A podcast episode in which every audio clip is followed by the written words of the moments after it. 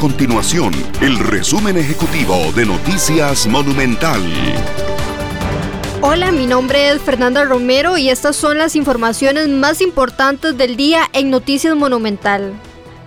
El presidente de la República, Carlos Alvarado, descartó apoyar el proyecto de ley de la bancada del Partido de Restauración Nacional que pretende reducir el impuesto de los combustibles en un 50%.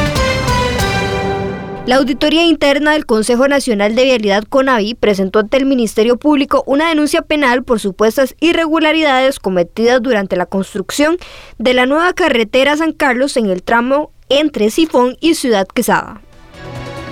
Estas y otras informaciones usted las puede encontrar en nuestro sitio web www.monumental.co.cr. Nuestro compromiso es mantener a Costa Rica informada. Esto fue el resumen ejecutivo de Noticias Monumental.